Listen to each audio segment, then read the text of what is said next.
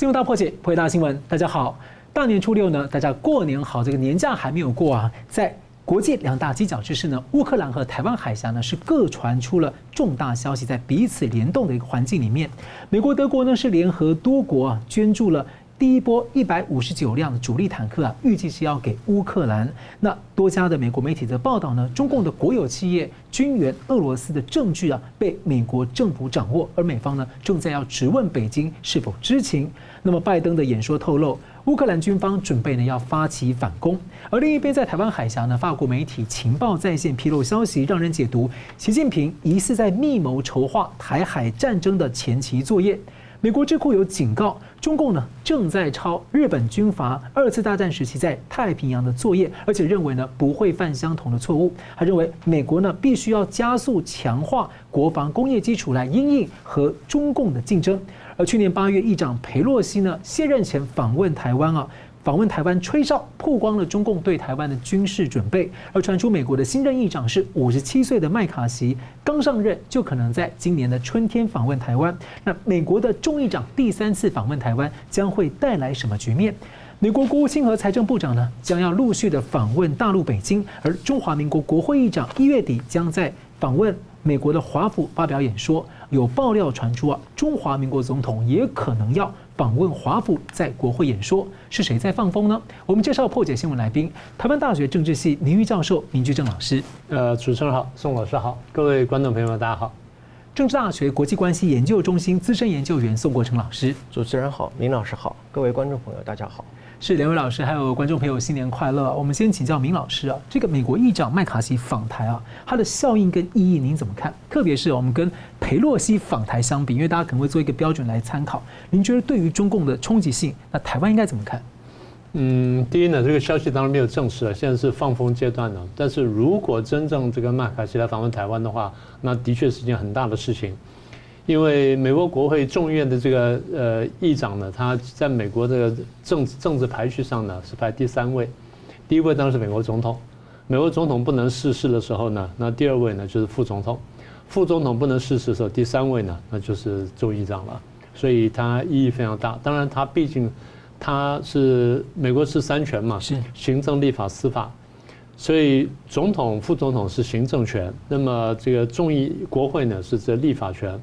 但在美国，因为它这个三权的关系呢，所以立法权又比较重，那它的意义呢，当然是比较大的。所以我们可以想象，中共如果真的成功了，中共非常生气。对中共来说呢，打击非常巨大。为什么呢？代表第一，他对美的这个外交工作呢是有不足的地方；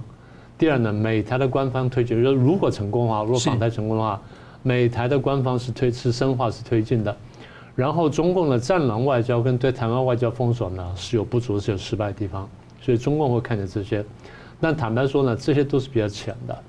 我现在这个事情没有发生，不过我倒很好奇的看到，就是台这个事情虽然没有发生呢，台湾反应已经相当激烈，就相当多元。我看到几个想法有点奇怪，我想提出来谈一下。第一就是有人警告啊，说裴洛西这个来访问台湾的时候。导致台湾民众意台湾民众意见分歧，然后如果麦卡锡再来的话，政府必须非常慎重。然后这还讲了第一点，第二点他说上次呢，这个佩洛西来台湾，结果使得中共在台湾这周边呢就四面封锁，对台湾安全影响很大，这不是件小事情，政府应该非常慎重看待。我认为应该非常慎重看待，这观点是对的啊。但是呢，他有些观点呢，可能我们要从另外角度看一下。呃，简单的这个来看，就是我们怎么理解去年八月的这裴洛西访台所引发的这个所谓所引发的呃第四次台海危机。我们问第一个问题：美国的议员跟议长为什么不可以来中华民国台湾访问？第二，中华民国是主权国家，为什么不可以跟别的国家来往？那么，为什么美国的这个议长或议员来台湾访问的时候，中共对台湾发这么大的脾气？那大家都知道中共霸道，大家知道中共挑战跟破坏国际秩序，大家知道中共挑战跟破坏普世价值。那为什么我们不把这件事情指出来？而且中共明明已经走到这一步，现在已经走到了国际上人人喊打的地步，我我们为什么还要自我设限？所以现在再回来谈这个呃台海危机。台海危机，大家觉得哦，这个裴洛西来台湾，所以这个中共这样这样就就就演习了。这种演习不是一朝一夕准备的出来的。中共能够在裴洛西一离开，第二天就立刻发动这种演习，这种演习是已经筹划跟准备了一两年的事情，这样就立刻端出来吗？绝对不是的。所以表示说，我们那时候就讲，裴洛西来绝对不是引爆这个问题。裴洛西来台湾，恰恰好是吹哨人，他把中共的野心暴露了。那现在奇怪的是，中共野心被暴露之后，台湾的人为什么不去指责中共的野心，而来指责说裴洛西的吹哨者呢？那现在如果说麦卡锡要来了，大家又在指责吹哨者吗？这不是很奇怪的逻辑吗？当然，我一直在讲，我说这些年来呢，台湾的这个情势呢，处在两大中很难受。大家讲的很难受，但是我一直提醒大家，空前难受，空前安全。而且大家觉得啊，当棋子不好，有的时候由不得你，因为你的地位恰好在这里，你的地理位置在这里，你的战略位置在这里，所以你被人家拿着选择棋子，你跑不掉。问题是你这棋子怎么认识自己的角色，然后扮演好自己角色，甚至从中得利，这事情不是没有过的呀。那有人说啊，你们鼓吹战争，不是？我们不是鼓吹战争，我们只是提提醒大家，国际形势是如此，台湾的处境是如此，不要看错。有的时候呢，国家的处境紧张呢，不见得是坏事。一味的追求表面的和平，而且还处处呢害怕得罪对方的话，反而会自我设限、自缚手脚。你说啊，中共会不高兴？我们建军备战，他也不高兴啊；我们去买武器，他也不高兴啊。我们跟国外去发展外交，他说我们去搞台独啊，那不管怎么样，搞不搞台独是台湾宪法的规定，你你要去搞统一、搞台独，在宪法之内去玩都没有问题。但是对于这些刚才这些说法呢，这种错误认知，简单说，这是中共的认知战对台湾发挥的效用，这就我一直强调的以美论跟仇美论。好，这第一个，第二。那有人就讲了啊，这个事情就是美国故意来挑事情，美国觉得诱发问题，引诱中共来打台湾，然后会有无数次的这个悬崖边缘的这个策略什么等等，要玩个胆小鬼游戏，但美国最后不会介入，这事情可悲可怕。我再说一次，美国绝对不是引诱打仗，美国的上策恰恰好是相反，是要吓阻中共引爆战争。那你说，那这样子麦卡锡不要来台湾，你为什么不反问？麦卡锡来台湾？你中共为什么要打台湾？为什么欺负台湾呢？你如果说生气美国的话，你为什么直接不去呛美国，然后去去挑战美国，在美国旁边去演习呢？为什么对不对美国发脾气，而对台湾发脾气呢？是中共扰台在先，美国来护台在后，你为什么不用同样标准？去评量美，去评量美国的标准，去评量中共的。然后在某程度，麦卡锡来台等于是巩固周边的盟友，恰恰好就是我美国是就是我自己要进来了，就是这样子嘛。那有人又讲了啊、呃，美国这样完了就是要打台独牌，打台湾牌，挑动这个台海战争啊，牺牲台湾，换得围堵中共跟削弱大陆机会。那如果说美国在打台湾牌、台独牌的话，你为什么没有看见中共在对美国打台湾牌？一开头就这样在做的，那你说美国这个刺激中共发动台海战争，前面讲了，美国的上策恰恰好就要吓阻中共发动战争。我来了这边，我在这就吓阻发动战争。反过来，我们过去讲过，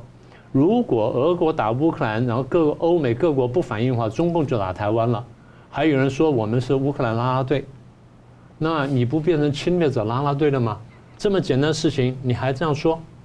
又讲说美国牺牲台湾去围堵削弱中共，为什么不说若事情发生的话，中共应该去谴责美国？中共为什么要被美国骗？美国骗你，你为什么来打台湾而不去打美国呢？所以我再说一次，你既然评量美国这么严苛的话，为什么不用同样标准去评量中共？所有这些问题呢，其实最核心的一点就是恐共症。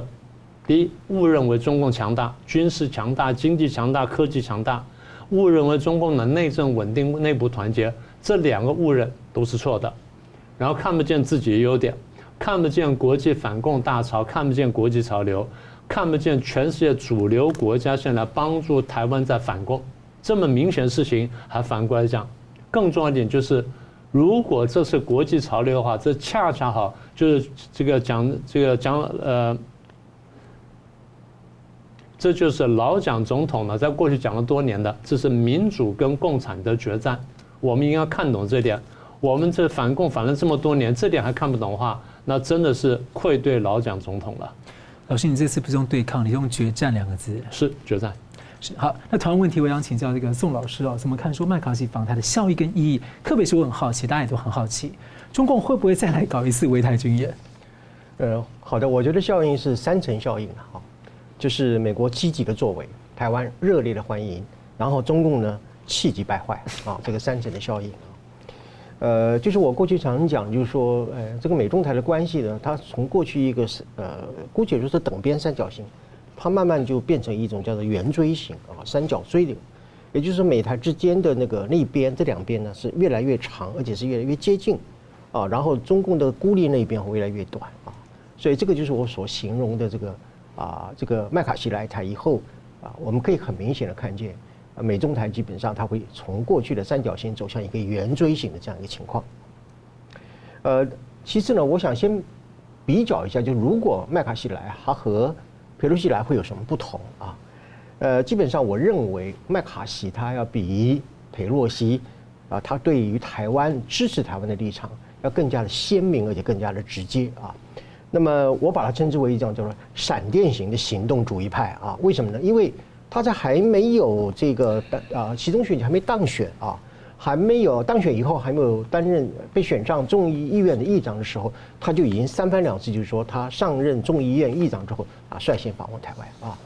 呃，我想以他这个重量级的政治人物的话，我想这个语言本身是不会随便说说的，所以我认为他肯定会来。而且我认为，就是在中共开两会的三月份的时候会来台湾啊，这就会形成一种美中台一种政治大戏的一个上台啊，呃，会形成对中共一个很大的压力啊，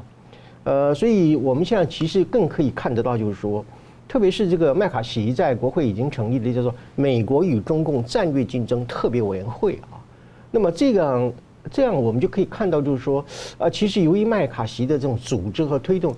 这个国会的形成一种所谓的行动主义的抗中派，已经很明显的产生了啊！你比如说，呃，现在这个呃共和党的这个十二名的成员，就是这个特别委员会的成员已经出炉了啊！很快的，民主党剩下的啊还有应该有七个成员啊，加上主席一共是二十个成员，马上也要出炉了哈。呃，所以而且呃，目前呃这个委员会的很多的成员啊，特别是众呃共和党的这个已经表示是说。这个委员会本身，他会把台湾列为一个最重要的议题，或者是 priority，就是一个优先的一个议题啊。呃，那么这个议题就是说是意味着是什么呢？呃，以后在美中之间的关系呢，台湾会从一个过去的一个被动的接受者，成为一个积极的一个主动者。也就是说，甚至他提到就是说，有可能呢，在台湾召开啊这个第第一次的听证会啊等等。如果这个事情真的是成为事实的话，呃，我觉得这个是非常大的一个实质的一个意义啊，这就意味就是说，呃，美国呃，美国在这个制定对中政策的时候，他首先要听听台湾的意见啊，呃，台湾会大幅度的扩大了它的国际话语权，还有我们啊保护我们自己利益的一个立场啊，所以如果说真的是说这个听证会乃至于说你第一次的会议啊来台湾召开的话，那么我觉得这对于美台关系本身是具有一个重大的而且是实质性的。啊，一个重大的意义啊，这是第一点。第二点呢，就是说，这个委员会还宣明宣布，就是说成立以后呢，他要对于就是说，为什么在这段时间当中，你们对台军售所存在的一些缺陷和问题啊，呃，特别是迟延交付这个问题啊，因为目前从去年十二月开始以来，呃，美国对台湾的军售吧，大概累积压的那个订单啊，大概已经到达了一百八十七亿美元啊。呃，所以我估计这个委员会会加速的使得这个拖延的这个订单立刻能够交付给台湾啊，这个是一个非常具有实际一个动作啊。呃，另外还有一个，我认为也是个重磅消息，就是呃，美国的一个众议员叫 Tom Tiffany 啊，呃，他联合了十八个这个议员提出了一个什么东西呢？呼吁美国结束一中政策啊，呃，正式来承认台湾是一个什么样独立于共产中国之外的国家啊。呃，这就是说我过去半年来一再的讲，就是说，呃，从这个这半年来，美国一不断的一直在这个虚化弱化这个一中政策，果然这个事情就因此而发生了。呃，虽然说这只是一个提议啊，啊，不过就是说，它已经展现出就是说美国有可能呢，呃，不仅是就是说呃不一定明白的说是支持台湾独立啊，但是它支持一个怎么样？支持于台湾不是中国的一部分，台湾不受到不应该受到中共的侵略，台湾不应该受到中共的这个控制的这样的一种理念，甚至就是说明白的来讲的话，就是说在不违背一中政策的情况之下。进行一种双重的承认，有点把就是一从一一中政策里面对台湾主中华民国台湾主权这个地方比较不明确表态的部分，把它给极大化给表露出来。对，就是我如果说要更具体的来讲，就是说，呃，台湾的问题本身不再受一中政策的拘束，嗯啊，呃，也就是说，美台关系的发展本身已经不太去考虑一中政策里面有些什么样的限制或者什么样的规定啊，呃，甚至就是说，如果说这样的一个说法能够呃进一步的进入到台湾关系法的修正啊。我们知道美中的这个建交公报里面，美国是说他 acknowledge 台湾啊，两岸中国人同属一个中国啊，如何如何的。但是如果说在台湾关系法里面，如果通过一个修法，它去 recognize 台湾本身 independent of China 的话，独立于中国之外的话，那就是一种双重承认了。嗯啊，美中的建交公报里面去认知到、了解到啊，这个所谓两岸中国人同属啊，对吧？同属一个中国，但是台湾关系法里面也同时去 recognize 台湾是独立于中国之外的话，这就是一个在至少是一个双重承认的一个框架啊，这点我觉得非常的重要啊。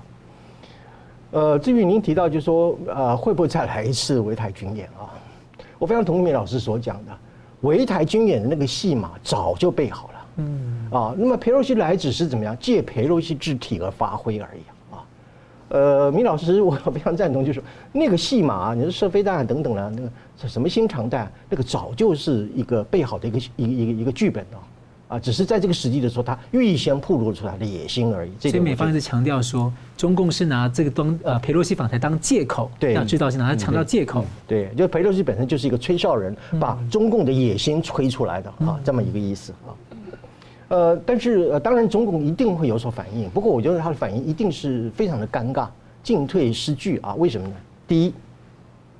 佩洛西来的时候已经进行了一次围台军演，基本上来讲，就两岸关系来讲，两岸关系来说，这个军演本身已经到了一种非常高调的，或者是一种对台湾的极限施压了啊。如果你要再来一次的话，呃，难道规模更小吗？啊，呃，或者是说，如果说你再演一次的话，那等于是你要。掀起台海战争了啊！除了掀起台海战争之外，你还能够表现出比佩洛西更强大的反麦卡锡的访问台湾吗？这这一点啊！所以我认为就是说，这个戏本身已经它的边际效益已经下降啊。呃，我觉得不会呃，即便是你再来一次围台军演，我相信也没有什么太大的一个啊贺主的作用啊。台湾人其实呃上一次无感，现在是继续的无感啊，这是第一点。那么第二点的话就是说。以军事演习来威胁这个台美台之间的一个正常的一个交往啊，呃，基本上来讲已经不足以去扭转美台关系的基本结构啊，而只能够更加的去恶化美中之间的结构性的对抗啊。所以说，在这一消一长之间当中里面，其实如果你再来一次围台军演的话，那我觉得只是这是一个非常愚蠢的一个行为啊。那么第三个就是说，现在呢有很多的说法，就是说美国呃中共是想进一步啊来缓和和美国的关系啊，所谓回归什么美中关系正常化呀啊正轨化呀等等的。如果说因为麦可锡来你再来一次军演的话，那你这个等于就是怎么说呢？自乱阵脚了嘛。你一方面说要缓和中美关系，一个议长来了之后，你又开始在台海掀起紧张的一个情势，那等于就是等于是自长嘴巴了啊。所以我想中共的反应本身当然是气急败坏。呃，但是他会很尴尬啊！你有任何一个动作本身啊，进退之间本身都会失去你的立场，而且会招致国际社会对你的呃恶名和指责。好，我们休息一下，马上回来。欢迎回到新闻大破解。这个美国智库 CSBA 呢，一月初发布的报告警告，中共军队啊，在通过大量研究二次大战期间中途岛之战、瓜岛之战。还有冲绳岛战役获得了关于像信息战呢、情报收集、后勤补给等等多种的多重作战经验，而且呢，根据相关情报显示，中共军队呢设定了一片广阔海域为作战目标，这海域相当于当年日本军阀一九四二年夏天所征服的那片海域的最大范围。所以被人解读还要抄日军的作业，但是呢又自认为不会重犯日军的相关错误。所以宋老师怎么解读这个美国智库报告的警告？呃，好的，在讨论这个问题之前，我先再回头去讨论一下 C.S. Eisen 的那个二零二六年的那个二十四次的这个兵推啊。呃，其实一般人都是比较关注就是谁胜谁赢啊这个问题，但是我觉得它这个深层的意义其实有两个，我们要特别指出来。第一个就是说，美国已经开始实质的去计算美国和中共发生战争的时候，它的战争的损益的情况啊，嗯也就是说战争的收益与成本的估算啊。不然这个兵推，兵推不是游戏啊，兵推是一个非常精密的一个呃数学模型和逻辑推演的一个计算啊，这是第一个。第二个呢，就是呃对于呃这个所谓的产生惨败等等这些结果呢，美国要进行对于他自己本身的战略或者是战术，甚至包括他的军备等等的一些缺失的自我检讨啊，否则这样的一个兵推并没有什么太大的意义。所以就是说，一种战略的一个损估的评议啊，损益的评估，还有就是这个对于自己本身体系的一个缺点的自我检讨，构成了这一次 CSIS 的这个并推一个最大的一个含义啊。这个是我们从这个地方来聊理解啊。那么在这样理解的背景之下，我们就要看两份报告啊。那么一个就是这个 Seth Jones，就是那个 CSIS 的高级的副总裁所写的一篇报告，他提出了几个重点，我把它稍微啊简单的归纳一下。第一个就是说。呃，他在检讨自己美国本身的这个军事工业啊，就是 industrial base，就是基础军事工业本身存在了许多的缺陷啊。这些缺陷本身在平常的时候是 OK 的啊，但是面临到一个所谓的 wartime environment，就是一个战争的环境的时候，呃，可能这个缺失本身会造成一种，比如说生产不足啊，啊，输运不足啊，供应不足啊。你譬如说。呃，对于乌克兰战争啊，美国的飞弹大部分已经快已经快空了啊，比如说刺针飞弹啊、标枪飞弹已经都快要快要呃援援助光了啊，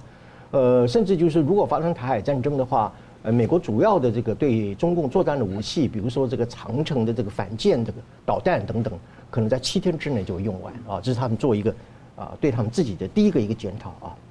呃，另外一个就是说是。呃，美国因为这样的，如果不改善它自身本身在军事工业，就是军工业这个体系本身存在的这些缺陷，啊，比如说这个文官的这个官僚主义啦、推脱啊，或者是呃厂商生产速度太慢啊，呃，或者是说呃呃成本上的考虑有有因此有一些呃比较呃拖延的这种交付的这种行动等等，这些东西如果不改善的话，美国可能会在对美中的一个战略冲突当中里面居于劣势，这是考。检讨的第二个重点啊，第三个当然提出很多的一个呃这个改善的一个建议了啊，譬如说是呃要去简化啊美国的这个军工系统本身它在生产、采购哈啊采购，还有就是补给还有对外军售输送的这个过程当中里面所存在的一些拖延、效率低落这个现象，都是啊这个报告里面提出一个建议。那么这个报告本身我觉得是非常正面的啊，因为美国就是一个懂得如何在打仗之前，先去算啊这个损益的这种对比的分析，同时在这个分析的基础之下，他又去检讨他自己本身有所缺失。我觉得这是一个理性战争的一种啊非常啊精确的一个考虑啊，这是我对于这个报告本身非常正面的一个评价啊。那么第二个就是由美国德州的共和党参议员叫 John Cornyn 啊，呃，他在这个啊美国企业研究所发表了的一个一个对谈啊，他有三个主要的讯息。第一个呢。呃，他非常坦诚的指出，就是说，啊，台湾方面呢还没有充分的准备面对中共的入侵。陈如刚明老师所讲的啊，这个麦卡锡一来的时候，国内就有一些乱七八糟的言论啊，呃，蓝绿之间也没有整合，那么国人之间本身的敌我的意识也没有增强啊，呃，共同抗敌的这样的一种决心好像也不是很明显啊，所以他其实是非常啊理性、直接而坦率的指出，就是说。台湾其实还没有真正的面对啊，包括美国自己也还没有真正的准备好啊。呃，另外一个就是说是，他也因为过去他曾经在这个太平洋地区、印太地区进行一些实际的参访，他也认为就是说，美国的一些盟友，譬如说像澳洲、纽西兰啊，他也不一定在台海发生战争的时候呢，呃，他会立即的啊口头上支持台湾啊，但是真正派兵协防台湾的时候，还是有一段很长的一个距离。所以他建议就是说，美国还是要继续的加强在亚太地区他对盟国的一个领导的啊的能力啊，使得这样将来如果发生战争的时候，这些盟国能够跟美国起义的行动，我觉得这也是一个非常重要的一个意义的啊，意义的地方啊。呃，另外就是他非常强调一点，就是说一定要让习近平充分的去认识和理解到，对于台海发动战争本身，你的收益是远远低于你的成本的啊。呃，这个就是一种我刚刚我过去在讲的一个所谓战争成本的概念，就是美国一定要透过各种管道啊，不管你听与不听。啊，我就要让你习近平知道，就是说你要侵犯台湾的话，你的战争的成本是你自己整个啊中国是无法承担的这样的一个后果啊。所以我认为这个 John Conyn 的这样的一个虽然说是一个对谈，但是我也显示也显示出一个非常重要的一个讯息和意义啊。那么至于你刚刚提到，就是说是啊，中共现在一直在研究在二战时期的时候，呃，美国在太平洋战争当中里面所进行的我们叫做跳岛战略啊，呃，岛屿啊夺回啊，跟夺回从日军里面夺回。他他研究这东西做什么呢？呃，我认为啊，我认为他就是试图用啊，把这个第二岛链这个夺岛战争啊，包括夺台战争，来作为呃他和美国对决的一个主要的一个环节啊。我想美国也充分的认识到了，所以他现在关岛啊，关岛有一个新的第二个基地的建立啊，叫做叫做 Camp Blaze 嘛，哈，布莱斯空军呃布莱斯基地是个海军陆战队一个基地，呃，虽然好像看起来是呃在太平洋的西端啊。但是如果就美国本土的观点来讲的话，这是前沿布置啊，对啊，是一个前沿部署啊，而且这个是快速打击部队啊，不是，呃，不是那个后勤的啊，或者说是补给啊等等等的，它是个立即能够出动，而且立即能够在有限的时间到达现场的一个快速打击部队啊，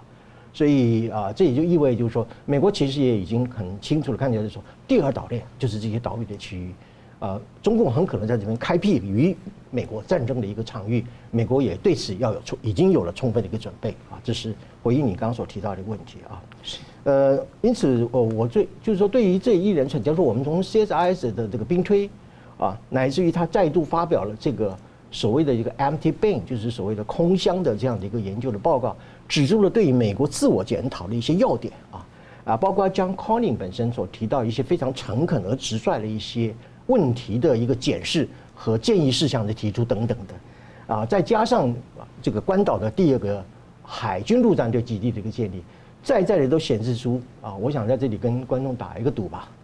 美国已经认为美中之战呢，终究难以避免了，啊，终究难以避免，也就是说美中之间终须一战啊。我们从这个兵推可以看得出来，就我正是因为我已经决定与你的战争已经不可避免了，所以我要进行兵推，所以我要进行战争损益这个评估，以及我在关岛开辟第二个海军陆战队，而且驻兵在五千人以上，做一个前沿的一个快速打击的部署，都是意味着就是说，美国其实很清楚的知道，中共最后野心是不会放弃的，美中之战终究是无法避免的。所以，所以同样问题，我想请教明老师啊，你从法媒的披露消息，你认为？习近平在筹备清台计划吗？呃，刚才宋老师提到兵推哈，嗯，我们现在就讲，不是讲说这个习近平密令高翔组了几个团队，然后研究这件事情吗？这是不是兵推？其实也是，也是兵推，正经兵推，这也是兵推嘛。所以你认为这个正经兵推之后他没有军事兵推吗？一定有，当然有军事兵推嘛。就是因为有了军事兵推，才设想哦，如果我打了。如果我被国际制裁的话，那我在正经方面我要怎么回应嘛？嗯，是不是这样？所以他的政经兵推跟军事兵推一定是齐头并进的嘛？是，只是他那边没有发布罢了。那这边是民间在做的，民间发布了。他那边中共是官方做，还没有发布嘛？那我们再进一步问：如果这件事真的，也就是习近平密令高翔带了几个团队研究这事情，这消息你觉得敏感不敏感？你是敏感，很敏感啊，对不对？很机密啊。嗯，我们怎么会知道呢？有有人放啊，对不对？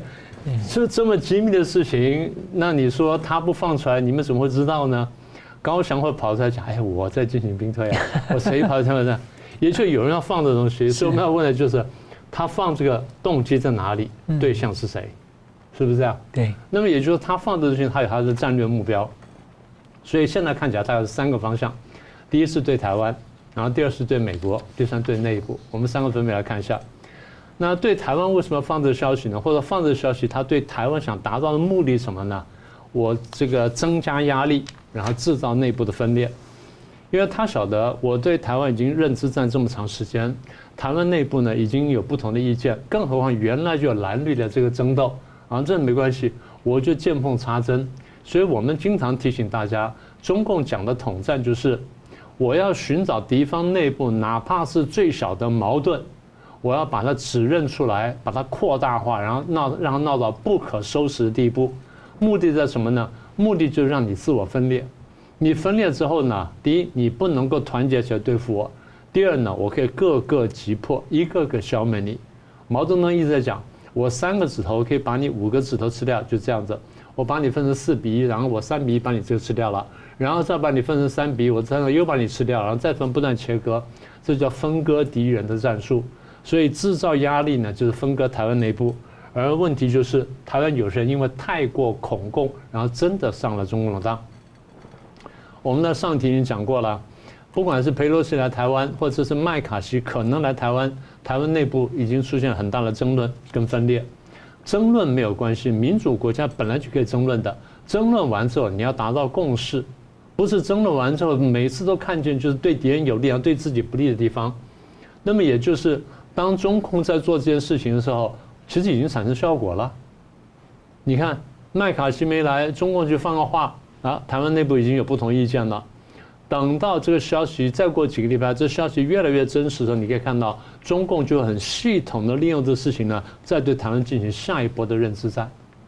这一波认知战，你可以看到有多少人会跳出来。所以一句话就是，台湾内部呢，蓝绿白各方呢都应该看懂中共对台湾的这动机，所以我们自己要想清楚啊，这对台湾的部分。第二，对美国的部分，简单说就是制造筹码。啊，准备谈判，那必要时候呢，我捕捉战机。大家现在常常被中共的这个认知战或中共外宣所欺骗。我们刚刚讲了，当你接受了中共的这些宣传之后，你觉得美国呢比中共呢是远远不如的，中共现在远远超过美国了，不管在军事上面啊，在军队啦、军备啦什么等等。在经济方面呢，中共也即将超过美国；科技呢，中共专利很多很多地方超过美国；然后在文化方面超过美国；然后价值观上也胜过美国。当你认为中共每个地方都赢过美国的时候，你觉得美国这是在走下风。现在不是很多台湾的一些过去当过大国人就讲啊，中国现在多强多强多厉害多厉害。这些呢，简单的讲就是，你没有看懂这个局势。然后你被中共宣传洗脑之后呢，你就看见美国的缺点，然后无限的放大。中共就是要你做这件事情，就是要把美国缺点无限放大之后说服你。但是美国是不是真正强大呢？美国真正强大呀。中共也晓得美国真正强大，所以他必须用这个办法去对付美国。所以马列马列主义呢，我们常讲说是邪说，为什么呢？他觉得我们就是要摧毁人类，摧毁人类的尊严，我要赤化全世界。而我在走向全赤化全世界的路途当中，最大挑战者就是美帝国主义。我必须要美帝国主义打垮。但是中共做了这么多年之后，被美国慢慢发现了。美国发现清醒过来，开始还手了。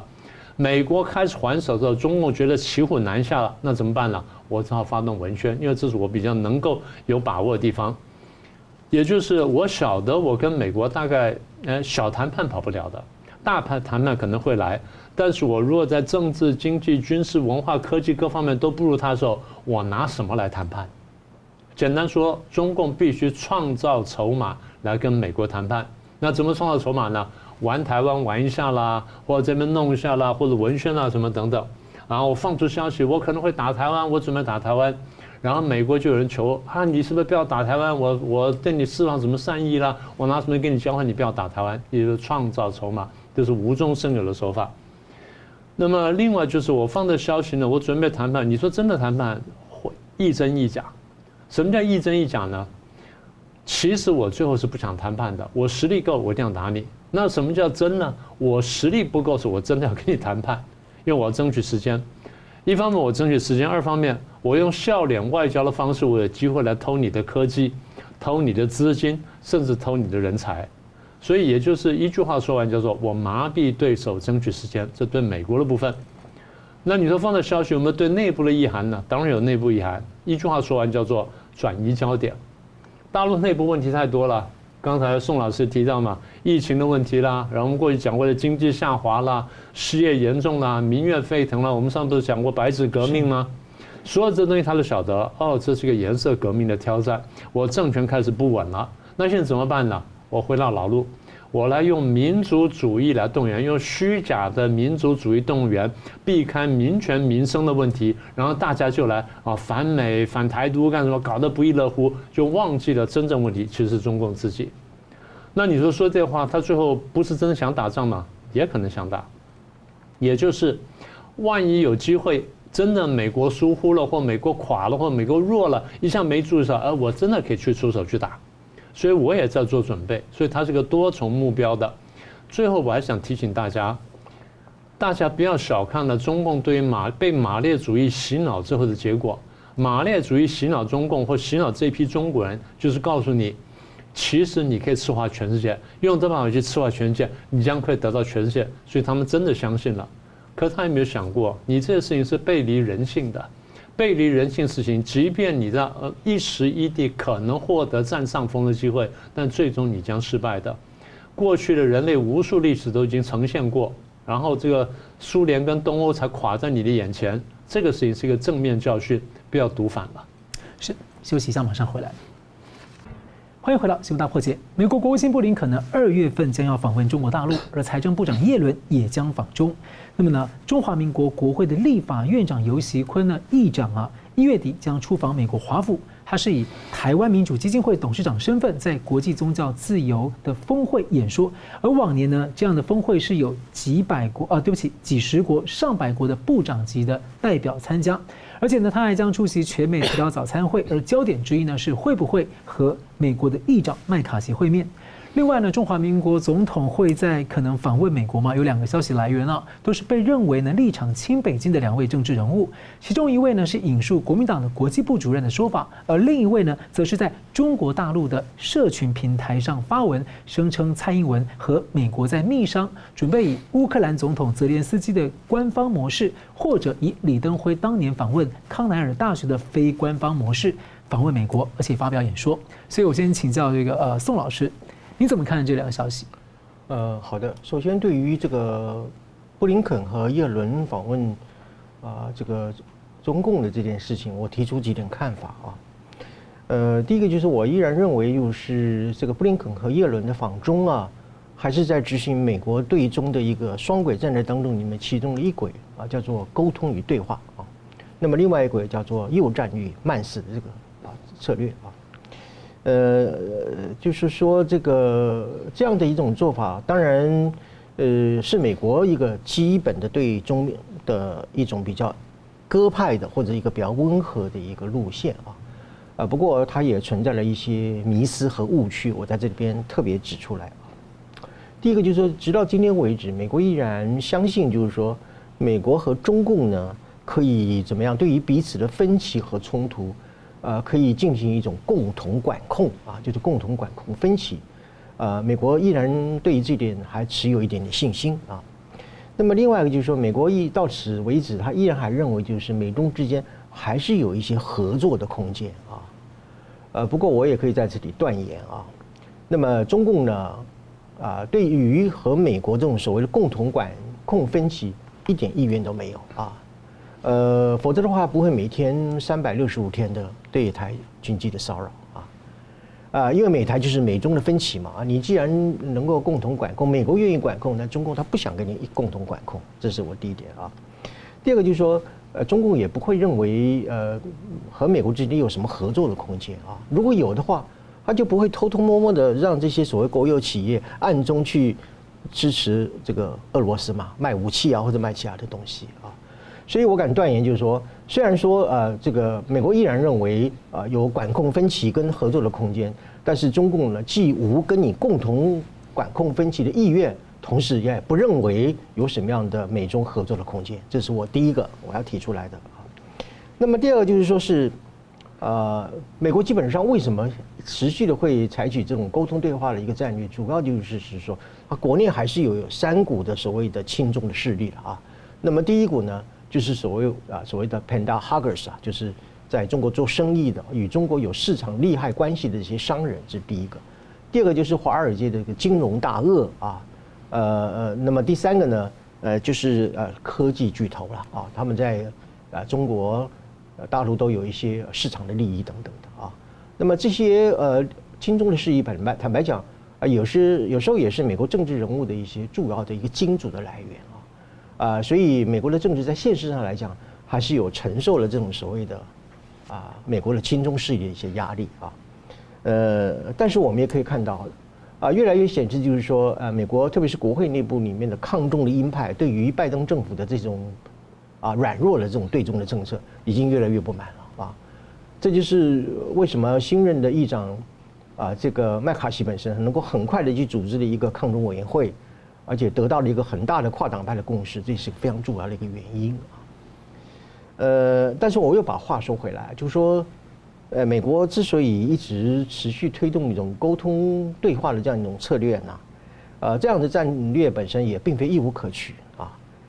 呃，古希腊一位历史学家叫修昔底德啊，他写了一部啊长达一千页的这个叫做《伯罗奔尼撒战争史》啊。呃，在这个战争史当中里面，他形容了希腊跟雅典之间啊啊如何就是说。啊，卷入到了一个本来可以避免的所谓的修昔底的陷阱啊！美国之所以依然要坚持推动一个沟通与对话的战略，其实就是从这个伯罗奔尼撒战争的这个历史教训得出，就是说美中之间如何去尽量避免所谓的修昔底的陷阱，也就是美我刚刚所讲的美中终须一战啊。可是你要知道，这个中共的这个解放军的官兵啊，他是不读这个伯罗奔尼撒战争的 哈，他读什么？读《孙子兵法》啊。如果你要把《孙子兵法》跟伯罗奔尼撒战争比较起来来来看的话，《孙子兵法》其实是一个战争的一个诈术，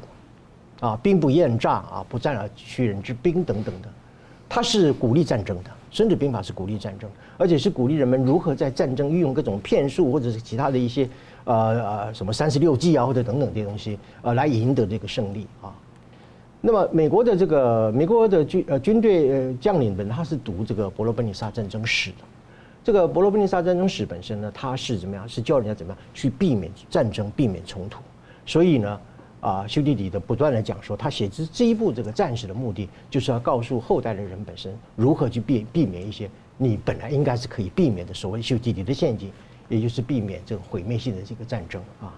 所以我之所以就是认为美国的这个沟通对话这个这一轨啊，基本上也不是一非呃呃不不是一啊这个一无可取啊。啊，他还是希望能够和中共之间啊，如何去避免共同跳入这个修昔底德的陷阱，以至于导致一个啊毁灭性的一个战争的一个结果啊。呃，所以从这样的一个情况来看的话，您刚提到就是说蔡总统有可能访问美国这件事情啊，等等，还有包括我们的啊国我们的立法院院长啊啊啊出访这个事情，我觉得在前面我们所讲这样整个国际情势的一个变化情况之下。啊，我想在这里提出就台湾的新外交政策啊，呃，我叫做五轨外交啊，我一一来加以说明。第一轨，我们可以推动元首外交，不要说是蔡总统啊，不管你是用康奈尔模式也好，或者是以前的宋美龄的国会演说模式也好，呃呃，能去我们就尽量的去啊，呃，没有什么好惧怕的啊，甚至就是说在这一段时间当中，你们对我们表示友好的这些国家，比如说立陶宛啊，我觉得蔡英文都应该去访问他啊。去访问这一些啊，对我们台湾友好这些国家，这个第一轨元首外交。那么第二个叫做国会外交啊，因为就这一次啊，尤熙坤要出访等等的啊，呃，我认为呃，我们的外管辛苦一点嘛，就是当有一些啊友好的一些国家本身他要访问台湾的时候，啊，你去规划一下，就是说你你你访台湾的时候，我们也回访啊，就是你来访我们和回访，我们做一个计划案啊，然后你来访的时候呢，我们在一个月之内做回访。这样子络绎不绝的就会形成台湾本身第一国际话语权的提高，第二个国际的这个民主价值分享本身的扩大啊，这个是啊所谓的国会外交，我们应该积极活泼主动的去推展所谓的国会外交。第三个叫学术外交，比如说我举个例子来讲，我们可以用啊，比如说由这个国策院来领军，或者是国内的大学和研究机构啊，定时的啊到国外去举行各种不同的研讨会啊，当然我们过去也有做。啊！但是我们如果更聚焦于说台湾民主价值的一个世界性的传播，呃，台湾如何去坚韧抵抗啊中共的侵略等等，把议题聚焦哎，聚焦在一个台湾的安全议题上。我认为这个是第三轨的外交啊。第四轨叫文化或者是形象外交。呃，比如说我们有北英女仪队啊，很可爱啊，也有中山女中仪队啊，还有我们的三军的联合仪队，你就可以去表演啊啊，到巴黎的香榭大道进行表演啊，让啊外国的朋友看到我们啊这种民主生活的一种繁荣幸福的一种啊情况啊。第五个叫做产业外交啊，我认为啊政府应该要大力去扶持我们的高端企业，我们的技术的人才啊到国外去进行各种技术性高端性的一个交流啊。呃，台湾的台积电不过护国神山嘛哈，呃就要把这个护国神山的这样的一个成功的一个事迹向国外去推展啊。所以我认为蔡总统如果有机会访问美国，毫不迟疑，呃赶快准备啊。另外就是学术或者是所谓的呃智库外交啊。第那么第四个就是外交的形象或者是公共外交，最后就是产业外交。呃，我觉得陈如刚明老师所讲的，整个世界的情势啊，对台湾怎么样？呃，空前的啊这个危机，但是也是空前的呃安全或者是空前这个友善啊。我们应该把握这样的一个战略的机遇啊，去推动我刚刚所讲的台湾的五轨外交。嗯，练机又的好时间。同样问题请教明老师。我先谈一下那个布林肯跟叶伦访问到了这个事情啊，它应该分成两个层面，一个是战略目的，一个是经贸目的。战略目的呢，这个我们过去讲过，呃，两个大国之间就算关系再紧张呢，你很难会每分每秒紧张，你总是希望是紧张的时候降温一下，然后再紧张然后再降温这样子。所以简单说呢，他这次呢有沟通的目的，有降温的目的，而且还有一种可能，我们不要排除啊，可能在安排。这个呃，拜登啊，跟习近平呢元首会面，这个东西我们不能排除啊。这第一个，第二比较具体的部分呢，当然就俄乌战争。刚才不是提到吗？美国现在抓到了中共的一些国营企业呢，在提供的卫星讯号给给俄罗斯军队或给瓦格纳集团的这军队。那么这点呢，美国可能要去问清楚。这第一个，第二就是你对于这个俄乌战争，你的基本态度是什么？你是不是偷偷帮忙？你是不是绕过朝鲜去帮忙什么等等？这点我要问清楚。再一个就是更更具体的，就是对台的政策。那你八月份这样子了，那我们往后怎么办呢？对台湾到底要怎么做呢？那么也就是我们双方当面沟通清楚，也要把那红线呢再画一遍。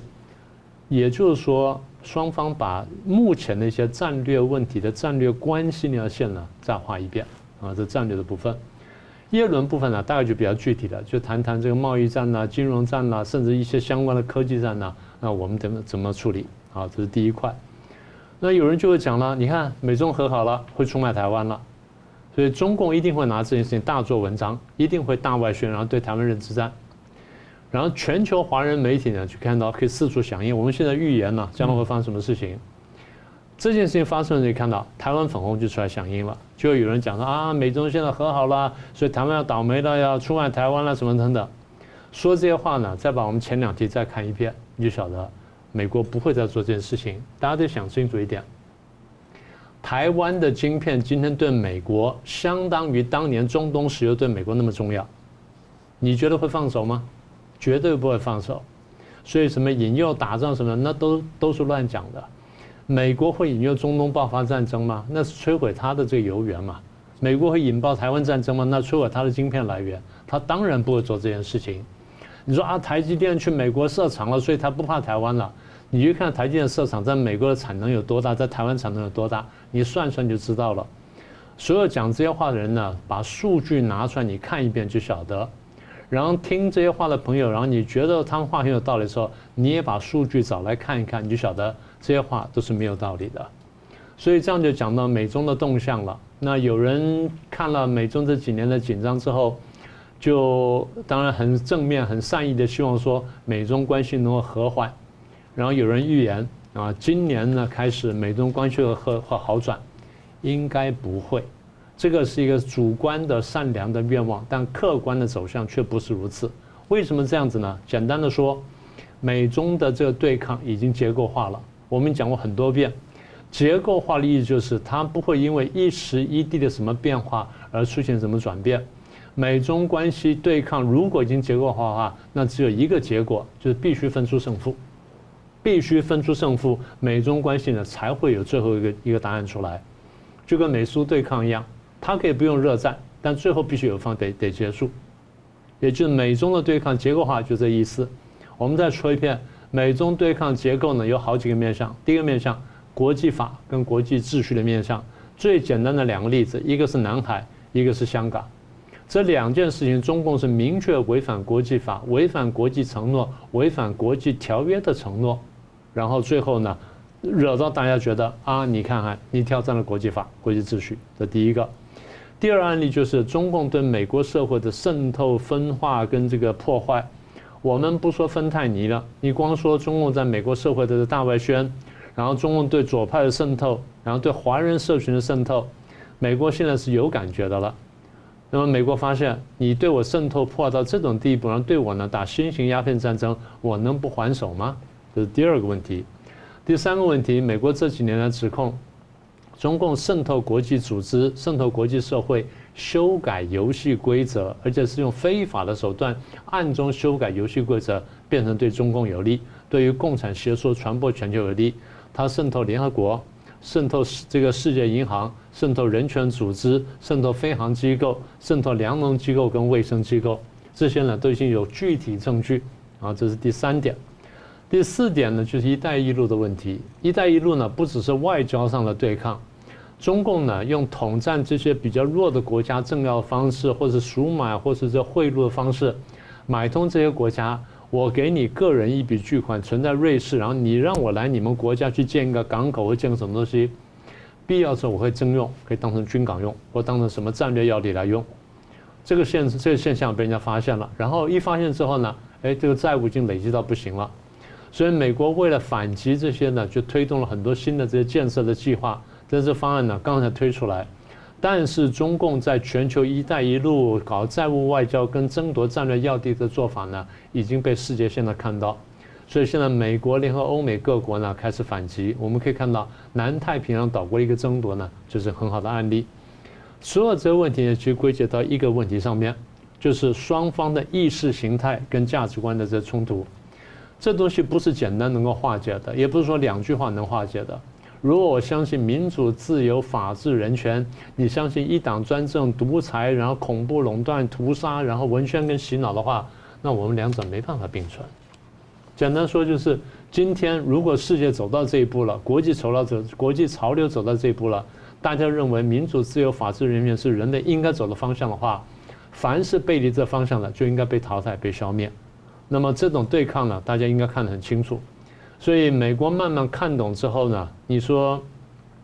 就凭着布林肯去中国一趟，耶伦去中国一趟，双方的关系就能够真正和解吗？不太可能。所以我们过去讲什么呢？美中关系会紧张，但是不会一直紧张，它会有起伏。就有时候紧张点，有时候和缓点，有时候紧张点，有时候和缓点，但是整个方向呢是往对抗方向走。因为我认识到了你要消灭我，这是没有办法的事情，除非你改变你的想法。你如果愿意跟我和平共存，那我或许可以跟你和平共存。但如果说你要消灭我的话，那不好意思，我也必须要考虑消灭你。那么也就是美国最后认识到，中共的争霸呢，不是嘴巴上所说的和平崛起或强国梦或中国梦，他讲的就是我其实要落实马列的这个说法，我要解放全人类，解放全世界。而我的文宣讲久了，我讲东升西降，东强西弱，现在我自己相信了。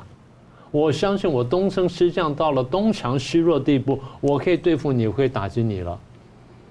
所以当中共他这样认为的时候，他这样去做的时候，你觉得美国不紧张吗？而你说你们抱美国大腿，难道你要抱一个一党专政的共产党的大腿吗？你你可以做个选择啊。台湾我看大家不抱大腿很困难了啊。台湾作为一个比较小的国家，你说按这样讲话很没有志气，不是？这在战略上是清醒。战略上，你要晓得你到底多强多弱，你能做多少事情。如果今天我们是世界大国的话，我不会这样讲话。但今天台湾是只有这么小的话，你必须善用国际形势。当年老蒋总统很清楚认识到，我们没有单独没有能力单独打败日本军阀，所以我们的战略是要使得我们的对日抗战跟全球反法西斯战场合为一体之后。然后在全球战胜反法西斯、战胜法西斯的情况下，我们战胜日本，这就是大战略。今天就是如此。我们今天中华民国大战略就是跟全球的反共的战略跟潮流站在一起，然后最后击败共产主义，这才是台湾的这机会。所以我再说一次，会有起伏，但是不用太担心。各位如果仔细读一下，如果不相信的话，各位仔细读一下美国这两年来制裁中共的清单跟程度，你就明白双方关系要回头是非常困难的事情。直接补充个消息，最后我请两位老师呢再来分析，就是呢这个北韩这个呃蓬佩奥最近有披露他的回忆录里面提到说，他之前以中情局长的身份呢去会见金正恩的时候，金正恩拍桌子跟他说中共是骗子。他说呢，金正恩他是希望啊美国在南韩驻军，因为呢这样能够帮助北韩呢抵御中共的威胁。他说如果美国没有驻军的话，中共呢会想要想要对待西藏跟新疆的方式呢来对待朝鲜半岛。坦白说，这样的说法，我就很多人看到，就感觉改变我们的三观一样。所以之后要请老师好好分析。那我们节目最后，我们请两位来宾啊，各用一分钟的时间来总结今天讨论。我们先请明老师。啊，第一点呢，就是台湾现在有比较明显的恐共症，呃，认为中共强大了，认为中共内政稳定了，然后看不见自己的优点了，看不见反共大潮了，看不见国际上正在帮台湾在反共了。这些呢，我想大家都应该想清楚，也就是不要把中共想得太强大。那简单的说。不要被中共洗脑，你真的去看看事实的话，你就不会那么恐共了。这第一点。第二点呢，中共认知战线是越打越厉害。那他的做法呢，就是披着虚假的民族主义的外衣，然后去回避民权民生两大权主义的失败。大家对民族民权三大主义、民权民生三大主义再详细看一遍之后，就明白中共的失误跟中共的手法。第三呢，我还是要提醒，在台湾内部呢，蓝绿白各方面都要看懂我们刚刚讲的话，看懂国际形势，这样的话呢，你才会真正做对最后的有利于台湾乃至有利于中华民族的战略选择。宋老师，好的，呃，我回应一下您刚刚所讲的那个啊，金正恩是吧？嗯，回复这个蓬佩奥的那句话啊，呃，我对于我们研究国际关系的学者来讲的话，呃，我觉得看到之后有一种喷饭。啊，一种非常啊震惊的一个感觉啊！原来啊，我们都误会了金正恩先生啊。呃，其实北韩他是抗美啊、亲美抗中的啊，这是第一点啊。呃，谈到总结，就是说，如果麦卡锡于今年春季访问台湾的话，呃，我认为对台湾是正面而积极的啊。它对于台湾有两个基本的效应，第一个就是说啊，台湾的国际话语权会大幅的提升啊。另外就是台湾的民主价值呢。可以在世界广泛的宣传，也就是一种形象的一种飞跃啊，这是第一点啊。呃，接下来就是说，美国最近的一些趋势，我认为很明显的看出了两个方向。呃，从这个 CSIS 的这个兵推啊，啊，乃至于麦卡锡在这个众议院成立的这个抗中委员会啊，准美中战略呃呃美国与中共的这个战略竞争委员会等等的啊，呃，这显示出有两个趋势，一个就是说。呃，美国基本上来讲，行动主义的抗中派已经形成了，呃，甚至可能还包括就是说是，呃，有人主张说是要去抛，主张美国应该抛弃一中政策，啊，啊，承认台湾是独立于中国之外的一个主权国家，啊，啊，这个我认为其实说他走下去的话，很可能是造成一个双重承认的一个结果啊。最后，我认为台湾应该要利用这样国际的一个战略的机遇，推展所谓的新五轨外交，第一个元首外交。第二个国会外交，第三学术与智库外交，啊，那么第四个呢，就是文化外交或者是形象外交，最后是产业外交。呃，我觉得台湾呃觉得就是要应该走出去啊，呃，来扩展我们的国际的形象啊，这五轨啊，将来我们啊如果能够做得下去的话，我相信台湾本身的国际地位会大幅的提升啊，我们的民主体制也会得到世界各国更加程度的尊重。是。我们感谢两位来宾精辟的分析，感谢观众朋友的参与，祝大家呢过年平安，善乐常在呢，也持续的邀请大家尽快加入个新平台“干净世界”来订阅《新闻大破解》的频道，《新闻大破解》每周三五再见。